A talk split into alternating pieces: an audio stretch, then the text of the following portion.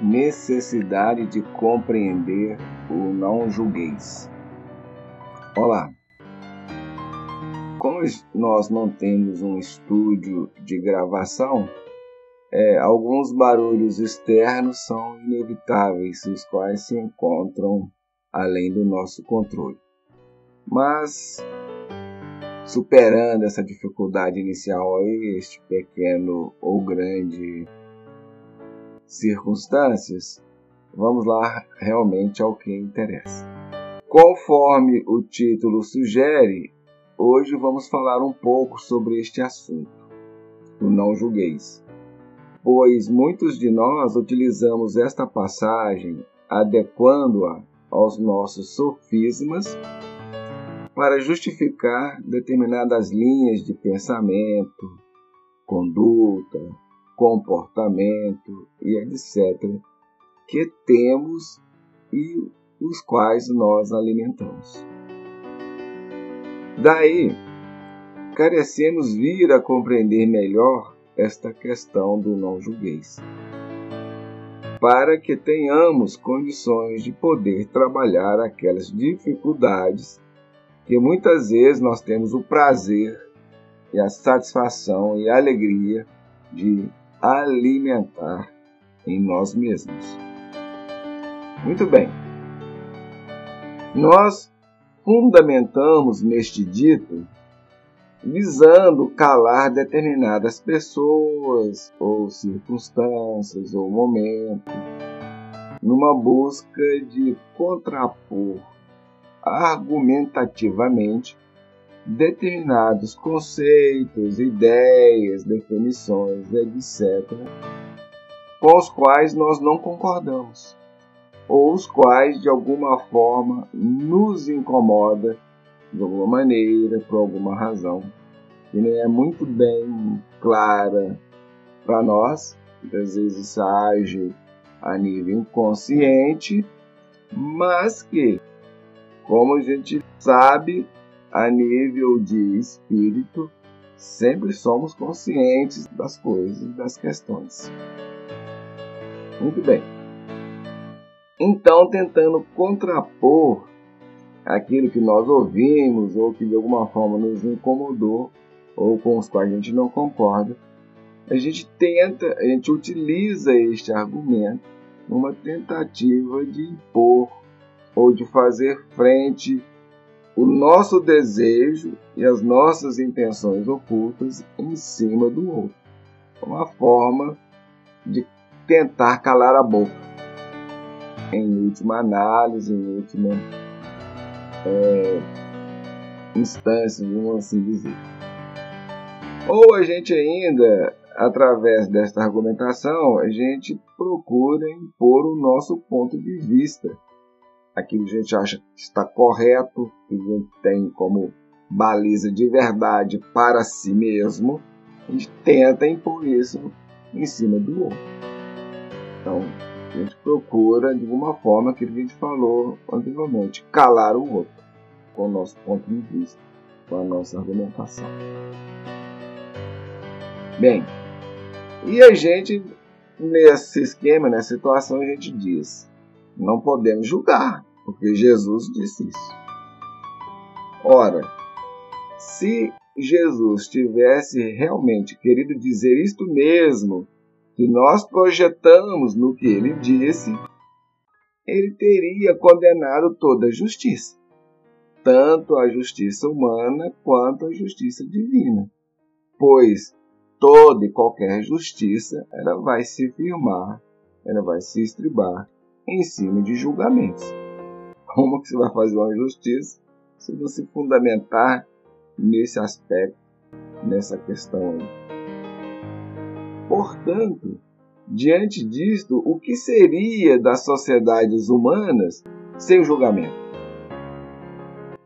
O que, que nós iríamos fazer com os assassinos, os assaltantes, os bandidos, as pessoas violentas, aqueles espíritos corruptos, brutos, estrupadores, enganadores, e etc, etc, etc, etc, etc. Porque o que não falta na sociedade humana são problemas, são dificuldades de interrelação, de é, sobrepor, de domínio, e vai por aí afora em cima uns dos outros. Então nós estaríamos perdidos. Uma vez a gente não pode condenar, estaria todo mundo livre aí, fazendo o que, que lhe desse na teia à vontade. À vontade. Sem nem beira, nem eira, nem limites, nem nada. Aí realmente a nossa situação, as sociedades humanas, não tem como prosperar, como progredir diante de um contexto desse. Portanto, tem alguma coisa errada nessa questão aí. E vamos tentar procurar entender isso melhor. Porque com certeza esse sofisma que a gente utiliza de não julgar, não podemos condenar, está errado. Porque seria impossível qualquer progresso diante disso. Até mesmo nós estaríamos caçando a vontade divina, a lei divina. Porque a lei divina é uma imposição. Então a gente se coloca frente numa rebeldia, numa revolta bem marcante, bem característica diante de Deus. E isso aí não pode ser. Não está. Tem algo aí errado nessa história toda. Então vamos lá. Essa questão de não julgueis, essa passagem, ela se apresenta registrada nos evangelhos, mais definida mais caracterizada em três cartas, nos três evangelhos, tanto de Mateus, quanto de Lucas e quanto de João. Na passagem é, de Mateus, no Evangelho de Mateus, na carta de Mateus, ela se encontra registrada no capítulo 7, no versículo 1, conforme a organização que foi feita né, em torno da Idade Média e por alguns concílios aí propostos pela Igreja Católica. Esse registro, então, ele, como essa organização dos evangelhos foi efetuada mais ou menos aí na Idade Média, e essa passagem aí foi colocada, registrada aí nesse, nesse versículo, nesse capítulo e versículo. Então, neste capítulo e versículo, Mateus 7,1, ele diz assim: Não julgueis, para que não sejais julgados. Bom, mas não é só isso. Ele continua. Pois, com o critério com que julgardes, sereis julgados, e com a medida com que tiverdes medido, vos medirão também. E continua. Aí ele vai falar em continuação sobre a questão do argueiro. Aquela passagem aí vai dizer por que a gente vê o argueiro no olho do nosso irmão e não percebe a palha ou a trave ou o cisco, dependendo aí da tradução, que se encontra no nosso próprio olho. Então, para vocês verem que a questão é muito mais complexa muito mais extensa, muito mais ampla do que o nosso sofisma pretende, né? e daquele ponto de vista que a gente pega para tentar calar a boca dos outros ou se impor sobre os outros. Então a coisa não é tão simples assim, não. Ficando estritamente em cima dos dois versículos de Mateus, capítulo 7, versículo 1 e 2, que está mais estreitamente ligado a esse contexto, se analisar mais profundamente, ele vai falar que para a gente tomar cuidado com os nossos julgamentos, porque aquela medida que a gente utilizar será utilizada também contra nós. Isso sob um ponto de vista superior, sob um ponto de vista das leis divinas. Ele vai falar com o critério com que julgardes sereis julgados. Então ele não está condenando o julgamento. Aonde ele fala que a gente não pode julgar? Está fazendo uma recomendação. Está fazendo uma observação. Olha, não julgueis. Porque se você julgar, você também vai ser julgado. Ou seja, se eu abro a porta para acusar o outro, na medida que eu abrir a porta para apontar o dedo para cima do outro, também eu vou receber uma volta, um retorno na mesma proporção. Então isso aí tem mais a ver com a lei de causa e efeito. Ou seja, isso aí está atrelado à seguinte questão. Se eu tenho direito de fazer, eu vou ter a obrigação de recolher, de receber, ou seja, o que for. Causa e efeito. Se eu tenho direito de, eu tenho obrigação também, porque uma coisa acompanha a outra. E o grande problema é que nós queremos direitos, mas a gente não quer deveres. A gente avoca os direitos de, mas silenciamos quanto aos nossos deveres. Mas no Evangelho está muito claro. Porque vai dizer: com o critério com que julgardes, sereis também julgados. E com a medida com que tiverdes medidos, vos medirão também. Então, qual o direito que eu tenho de arguir em cima do outro, eu também vou ter o dever de me questionar. Tem a obrigação de olhar para mim. É isso que Jesus está apontando. Que muitas vezes é aquilo que fala no ditado popular. A gente assenta sobre o próprio rabo para condenar o outro. É aquilo que vai falar na sequência. A gente vê o argueiro, a dificuldade que o outro tem. Mas a minha, eu decido seguir. Eu não procuro resolver ou tirar dos meus olhos a palha o cisco. Porque essa trave, esse cisco, essa palha, conforme a produção, como dissemos, ele representa ou ele avoca ou ele produz em nós uma cegueira.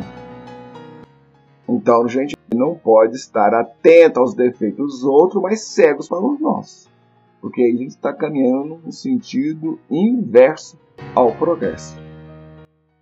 Aí tem, existe está sendo movido por intenções ocultas, por questões ocultas que nós temos. E muitas vezes nos terrenos da maldade, nos terrenos das dificuldades que a gente tem e produz em nós. Então vamos pensar sobre isso. A segunda passagem, ela se encontra, o segundo registro né, desta passagem, ela se encontra em Lucas, no capítulo 6, no versículo 37.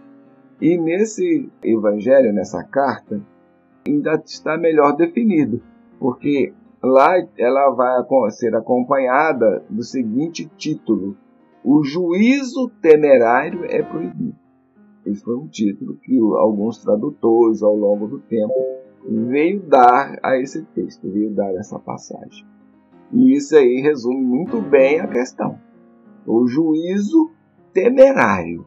Ou seja, a gente não pode julgar o outro levianamente. A gente não pode julgar o outro com base nas nossas dificuldades fundamentadas em interesses escusos, em interesses menores, em proveito, em benefício próprio, etc, etc. Aí vai vir um monte de questões aí, de situações aí, configurando essas dificuldades íntimas que a gente tem, esses interesses ocultos e escusos né, por aí afora. Então, nessa passagem de Lucas, ele vai dizer o seguinte: o registro é o seguinte: Não julgueis e não sereis julgados. Não condeneis e não sereis condenados. Perdoai e sereis perdoados. Então, ele traz mais um elemento aqui. Por quê? Em Mateus está dizendo claro que a medida que a gente utilizar para julgar o outro, Deus ou as leis superiores também utilizarão para conosco. Porque se eu tenho o direito de fazer isso, e onde que fica o dever? É o contraponto. Então também, se eu estou cobrando do outro, eu tenho obrigação, antes de mais nada, obrigação moral, ética e divina e superior, de cobrar de mim mesmo primeiro. Então, como eu falei para vocês e tenho falado para vocês em nossos estudos, tudo gira antes de mais nada em nós. E a partir de nós é que vai se irradiar, vai se expandir, se expressar para o mundo à nossa volta e para o universo que se encontra fora de nós. Então, se as coisas estão mal resolvidas comigo, isso vai se propagar no universo afora, o mundo afora. Aí. Por isso que o amor ao próximo passa, antes de mais nada, em primeiro, em primeiro lugar, por mim mesmo. E não tem como eu expressar, ou exprimir o amor ou outro se eu sequer não me amo. E assim é em tudo. É no conhecimento, é na relação, é em tudo. E nessa passagem de Lucas, ele continua dizendo, no versículo 38: Dai e dar-se-vos-á. Boa medida recalcada, sacudida, transbordante, generosamente vos darão. Porque, com a medida com que tiverdes medido, vos medirão também. Bom, na nossa proposta aqui, nós não vamos analisar, esmiuçar esse, essas passagens extensivamente. Nós estamos trazendo aqui alguns pontos, algumas ideias para vocês aí refletindo, pensando, quem vier nos ouvir, sobre esta questão, que é um dos pontos que nos pega, muitos de nós, e é para não falar todos nós, generalizar, pelo calcanhar. É um calcanhar de Aquiles que muitos de nós temos. Bem, a outra passagem, outro registro desta passagem se encontra em João, no capítulo 7, versículo 24. E nessa passagem está muito bem definida as questões que Jesus é, propõe. Se nas duas passagens anteriores de Mateus e de Lucas fica, ou você pode tirar alguma dúvida, você pode utilizar elas para alimentar o seu sofisma. Já em João, não. Já em João está muito caracterizado, está muito bem registrado. E ele vai dizer o seguinte: Não julguei segundo a aparência. E sim, veja bem, e sim, pela reta justiça. Então está muito claro o que Jesus quis dizer. A gente não deve julgar os outros para satisfazer as nossas questões pessoais. Para satisfazer ou utilizar aquilo para impor os nossos desejos, os nossos pontos de vista, ou seja, atender algum interesse menos nobre que temos e que alimentamos e que possuímos. Então, nesse aspecto, o julgamento ele está errado.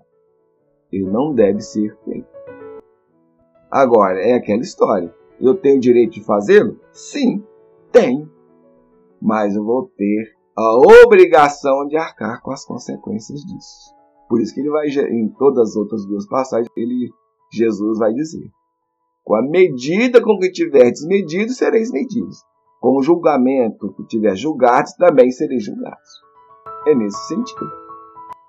Eu tenho o direito mas vai vir a reboque a obrigação. É aquilo que eu disse no início. A gente avoca os direitos, mas a gente não quer assumir os deveres. Isso aí não. A gente só quer levar vantagem. É a filosofia do ego 7.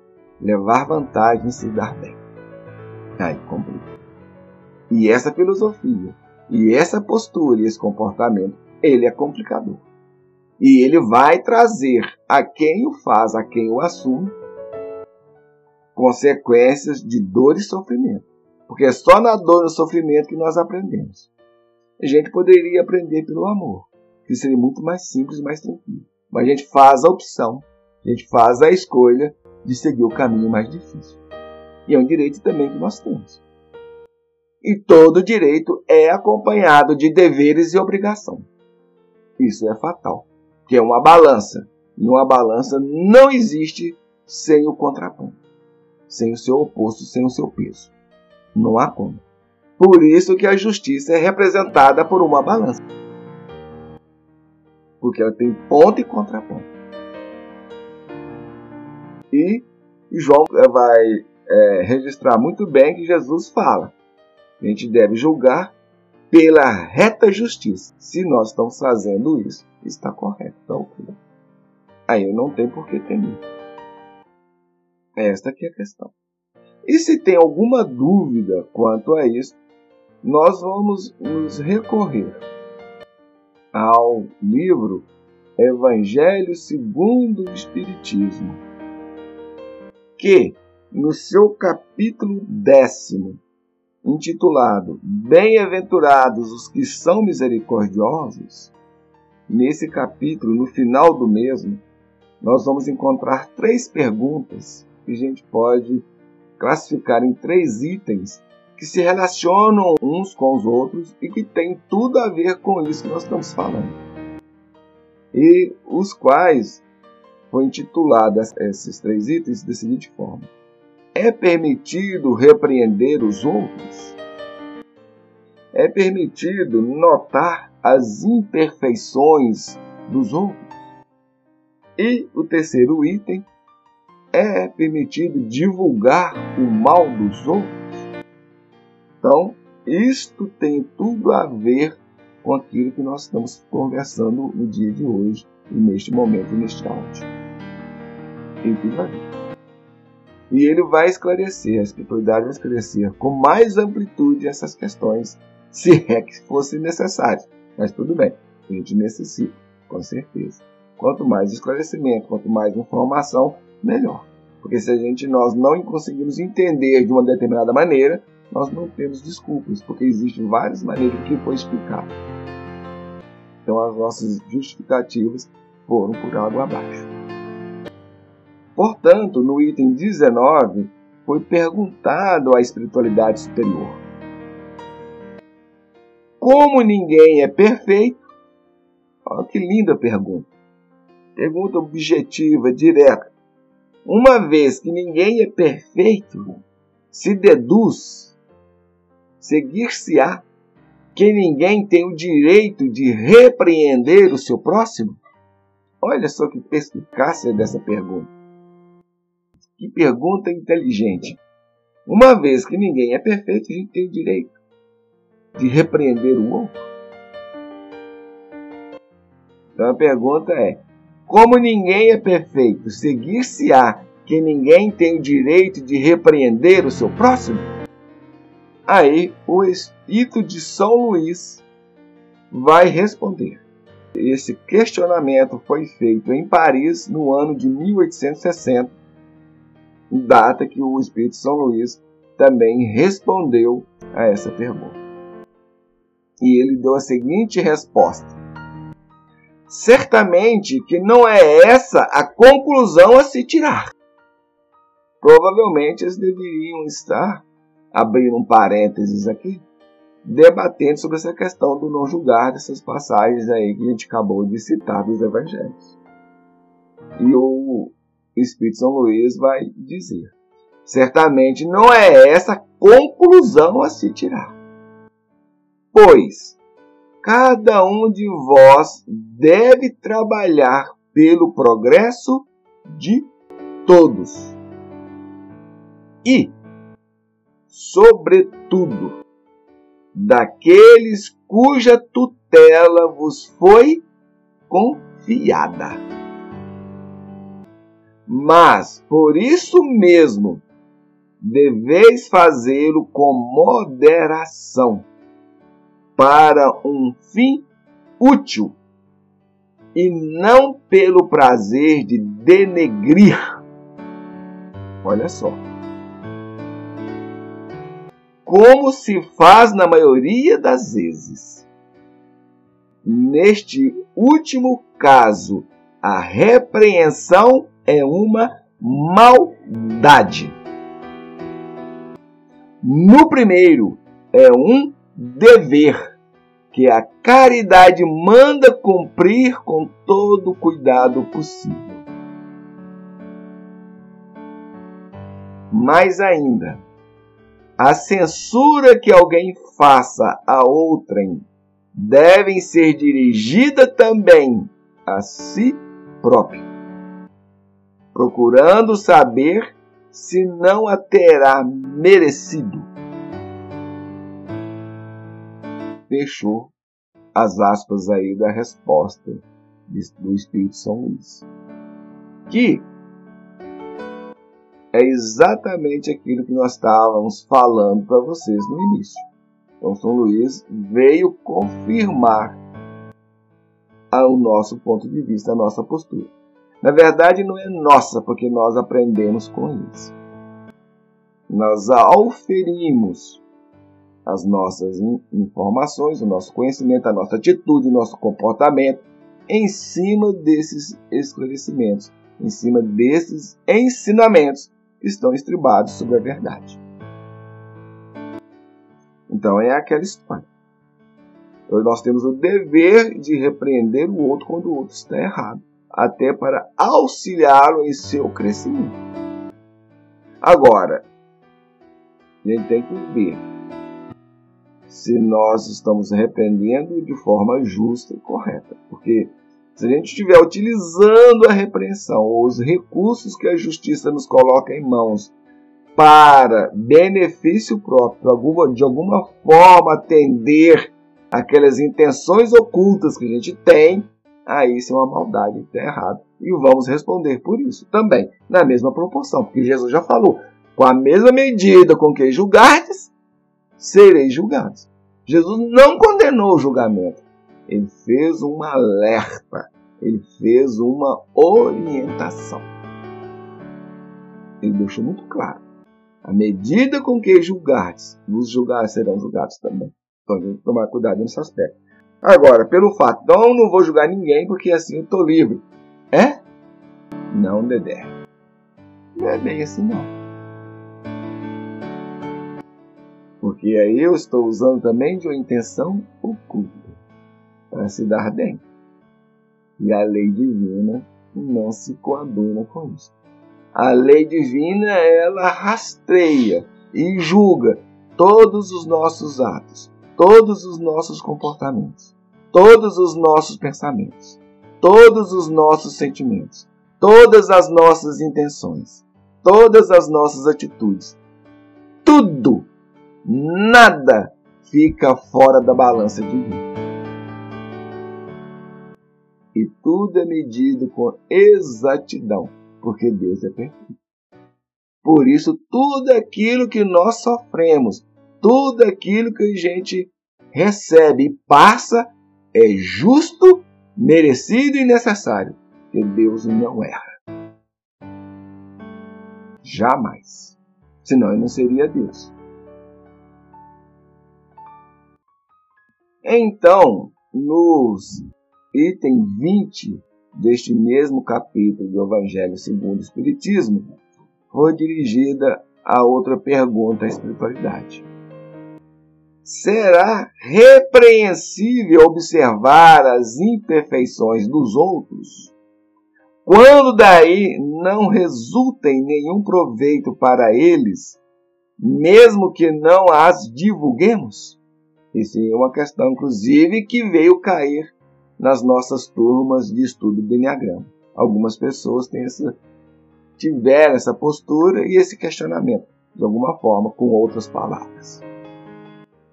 Será repreensível observar as imperfeições dos outros?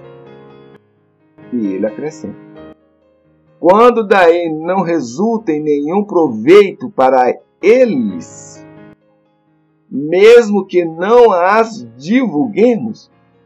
Então a pergunta está bem completa. Quem fez, não sei se foi o Kardec que elaborou, mas ele realmente apreendeu todas as faces, ele fechou todos os ângulos da questão aí. Muito inteligente a pergunta. E se não me engano, foi também São Luís que respondeu. E essa pergunta também foi feita em Paris em 1860, como todas essas perguntas que nós estaremos trabalhando aqui agora. E nessa oportunidade, São Luís vai responder: Tudo depende da intenção. Completou a questão que a gente estava falando. Disse tudo, precisa nem falar mais nada. Tudo depende da nossa intenção. Qual intenção eu estou olhando os defeitos do outro? Quais motivos? Quais razões? E com base nisso é que nós vamos ser julgados. É com base nisso que nós vamos ser medidos. É aí que está a definição do bem ou do mal em cima dessas passagens, em cima dessas questões que nós estamos discutindo aqui hoje. Ele vai continuar dizendo, completando ainda a sua resposta. Abre aspas. Certamente não é proibido que se veja o mal quando ele existe. Eu não posso, fechando aspas aqui, abrindo um parênteses, aliás, nem fechando aspas, apenas abrindo um parênteses.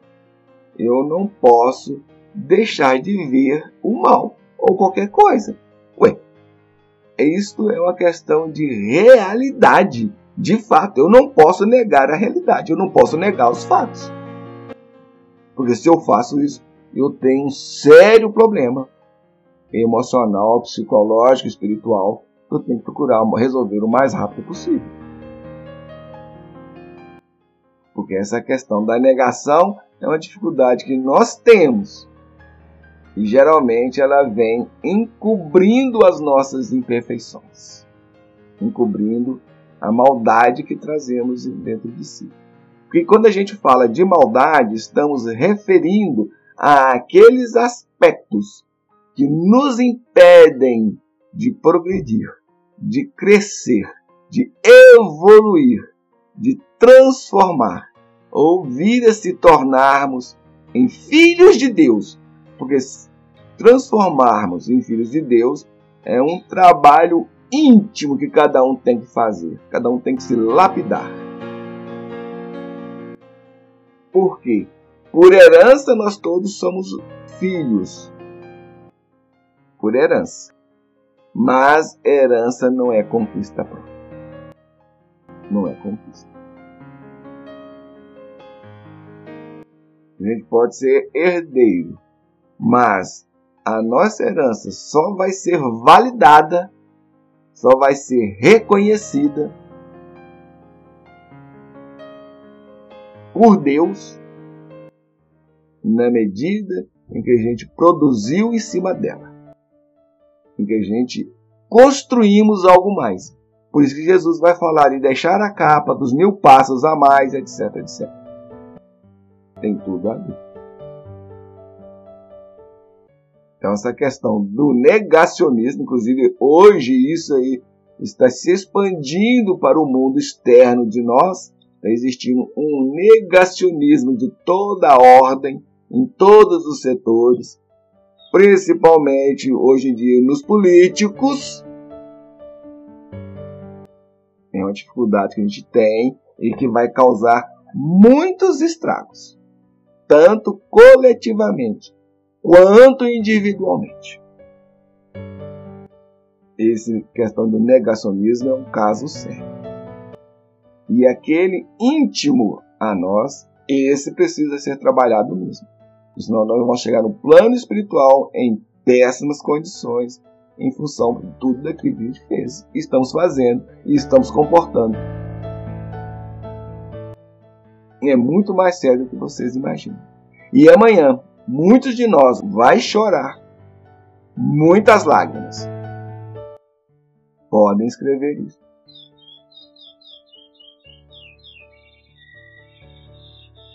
Então vamos estar atentos em cima dessa questão. Vamos começar a trabalhar isso desde agora. Mas São Luís continua na sua resposta ainda seria mesmo inconveniente ver em toda parte somente o bem. Está muito claro. Pois essa ilusão prejudicaria o progresso.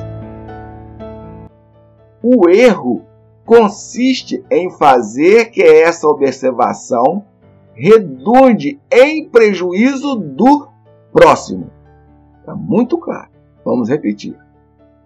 O erro consiste em fazer com que essa observação redunde em prejuízo do próximo. E ele ainda vai completar. desacreditando-o sem necessidade na opinião pública.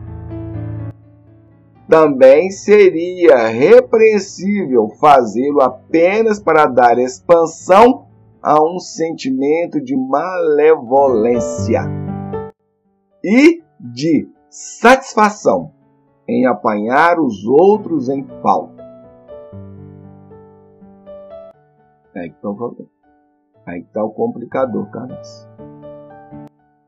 Agora, dá-se inteiramente o contrário.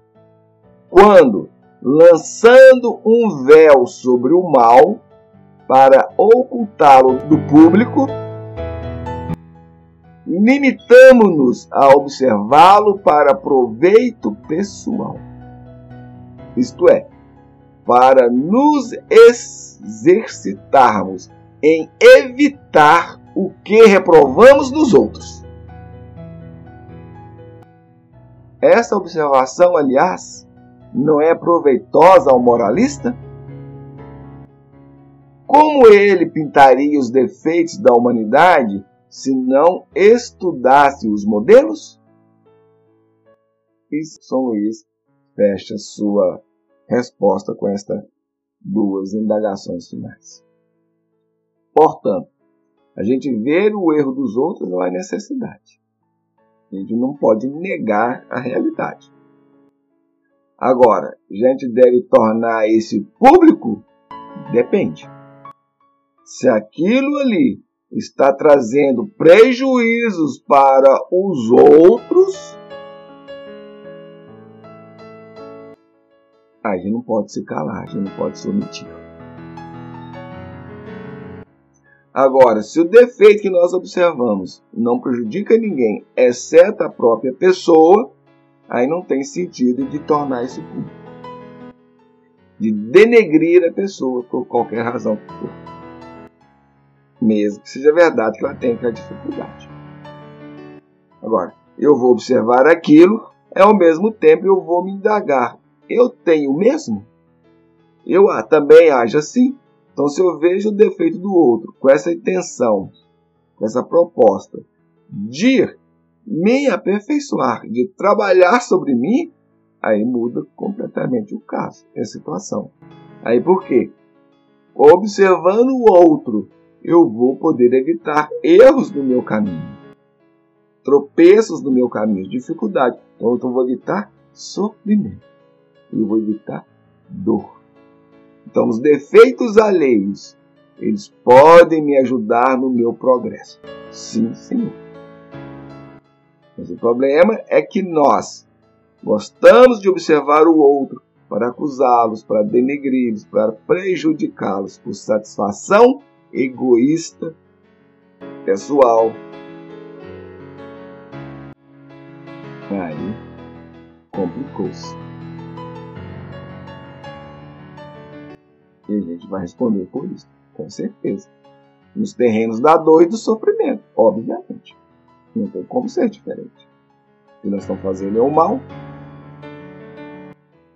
E na última pergunta, no item 21 deste capítulo 10, ele perguntou, indagou da espiritualidade.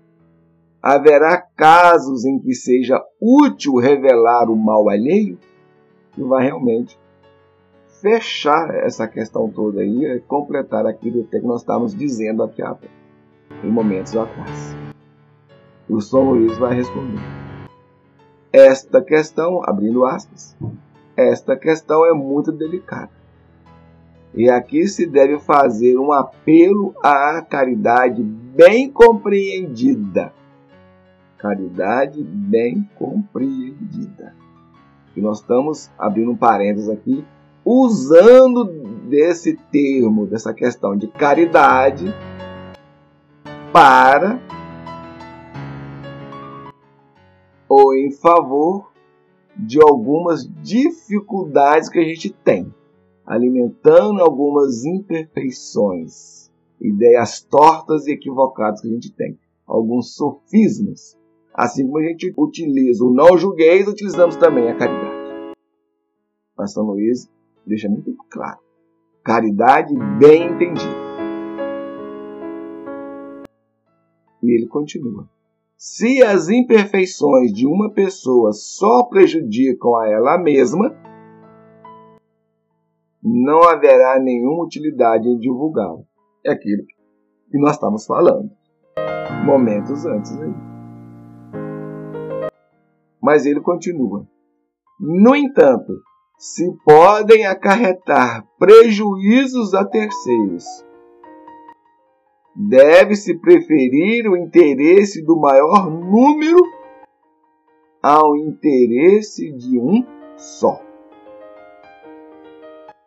Segundo as circunstâncias, desmascarar a hipocrisia e a mentira pode constituir um dever.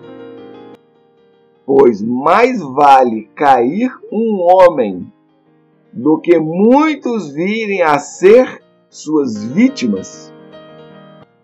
Em tal caso, deve-se pesar a soma das vantagens e dos inconvenientes. Fecha aspas. Portanto, a resposta Luís está bastante clara. Se as imperfeições de uma pessoa, as dificuldades, os problemas da pessoa afetam só ela mesma, não tem por que eu divulgar isso ao mundo. Mas se isto afeta outros, aí já vai ficar complicado. Se está afetando uma pessoa, preciso de eu jogar, diz o outro, a poeira no ventilador para espalhar para todo lado? Não. Eu vou procurar aquela pessoa lá que está sendo prejudicada e vou alertar ela.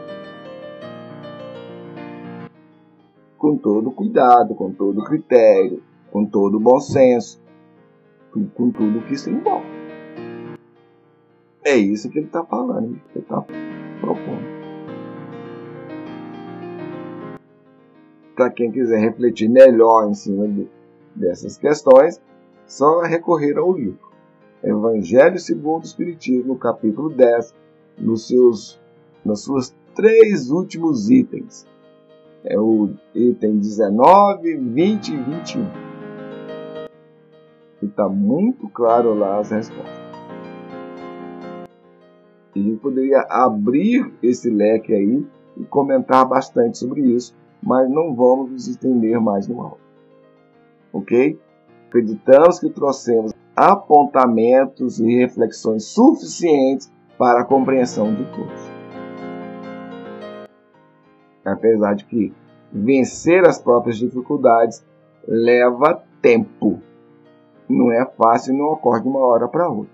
Mas pelo menos que essas pessoas possam passar a ter uma postura diferenciada a partir da agora. Bem, deixamos aqui o nosso abraço a todos, desejando que tirem o maior proveito de tudo isso e reflitam com bastante carinho em tudo que foi trazido, em tudo que foi colocado, e que vocês possam até reouvir esse áudio várias vezes para poder compreender e penetrar em todas as nuances que ele se propõe. Bom, o melhor para todos e que Jesus nos abençoe a todos, fortalecendo em cada um de nós, em cada um que vem ouvir este áudio, aqueles propósitos e elementos que nos auxiliem em nosso crescimento moral e espiritual. Assim seja. Tchau.